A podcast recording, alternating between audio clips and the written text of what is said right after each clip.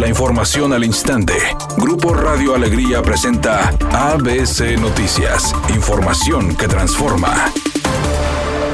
Felipe de Jesús Cantú, quien en febrero pasado se integró al equipo de Clara Luz Flores de la coalición Juntos Haremos Historia en Nuevo León, fue quien acudió a Palacio de Gobierno en representación de la candidata a la gubernatura. En la reunión estuvieron presentes Adrián de la Garza de la coalición Va Fuerte por Nuevo León, Samuel García de Movimiento Ciudadano, Fernando Larrazabal del PAN, Emilio Jaques de Fuerza por México, Carolina Garza del partido Encuentro Solidario y Dani Siller de Redes Sociales Progresistas. La reunión en Palacio de Gobierno tuvo como objetivo conocer el estado financiero de las relaciones públicas del Estado, sesión informativa dirigida por el tesorero estatal Carlos Garza. Luego de esta reunión, Samuel García aseguró que el déficit que se dejará en Nuevo León es mayor a la que se tenía prevista, indicando que se confirma que el gobierno federal recortó todos los fondos y la entidad no está recibiendo recursos para combatir al COVID. Inclusive los números son más rudos de los que yo tenía. Que no te manden un solo peso en salud en el año COVID demuestra el desinterés y el maltrato del centro hacia Nuevo León y Nuevo León ya no puede seguir así.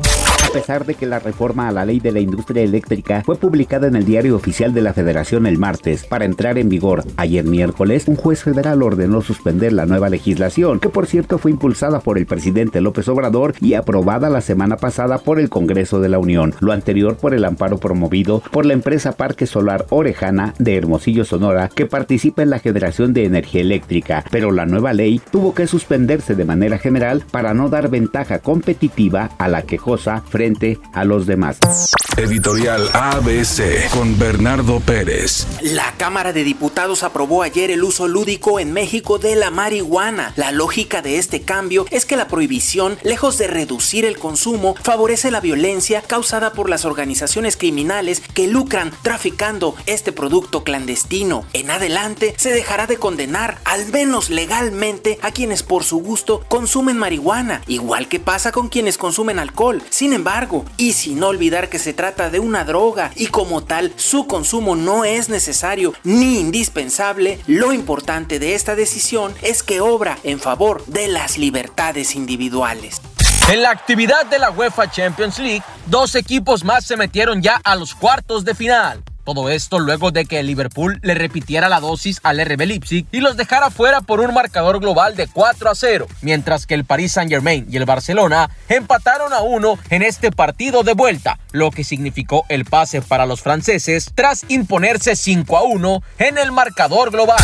Priyanka Chopra y Nick Jonas fueron elegidos para presentar en esta ocasión las nominaciones a los premios Oscar en un evento que se llevará a cabo el próximo 15 de marzo. La pareja leerá en vivo 23 categorías y los contendientes a ellas, esto para la próxima ceremonia de las preseas de la Academia de Hollywood. La transmisión se realizará de manera global en los sitios web oscars.com, oscar.org y en las plataformas digitales de la Academia en Facebook, Twitter y YouTube. Nos reportan una fuga de aguas negras en la avenida Isidoro Sepúlveda y Carlos Salinas de Gortari en la colonia Valle del Mezquital en Apodaca. Por otra parte, en este mismo ayuntamiento se registra un accidente en la avenida Concordia para llegar al bulevar Carlos Salinas de Gortari con dirección hacia el norte y sigue el tráfico intenso en la carretera a Colombia, esto a la altura del entronque que va hacia el municipio de Ciénega de Flores para que considere vías alternas. Es un día con cielo parcialmente nublado. Se espera una temperatura máxima de 30 grados, una mínima de 20. Para mañana viernes 12 de marzo se pronostica un día con escasa nubosidad. Una temperatura máxima de 32 grados y una mínima de 16. La temperatura actual en el centro de Monterrey 25 grados. ABC Noticias. Información que transforma.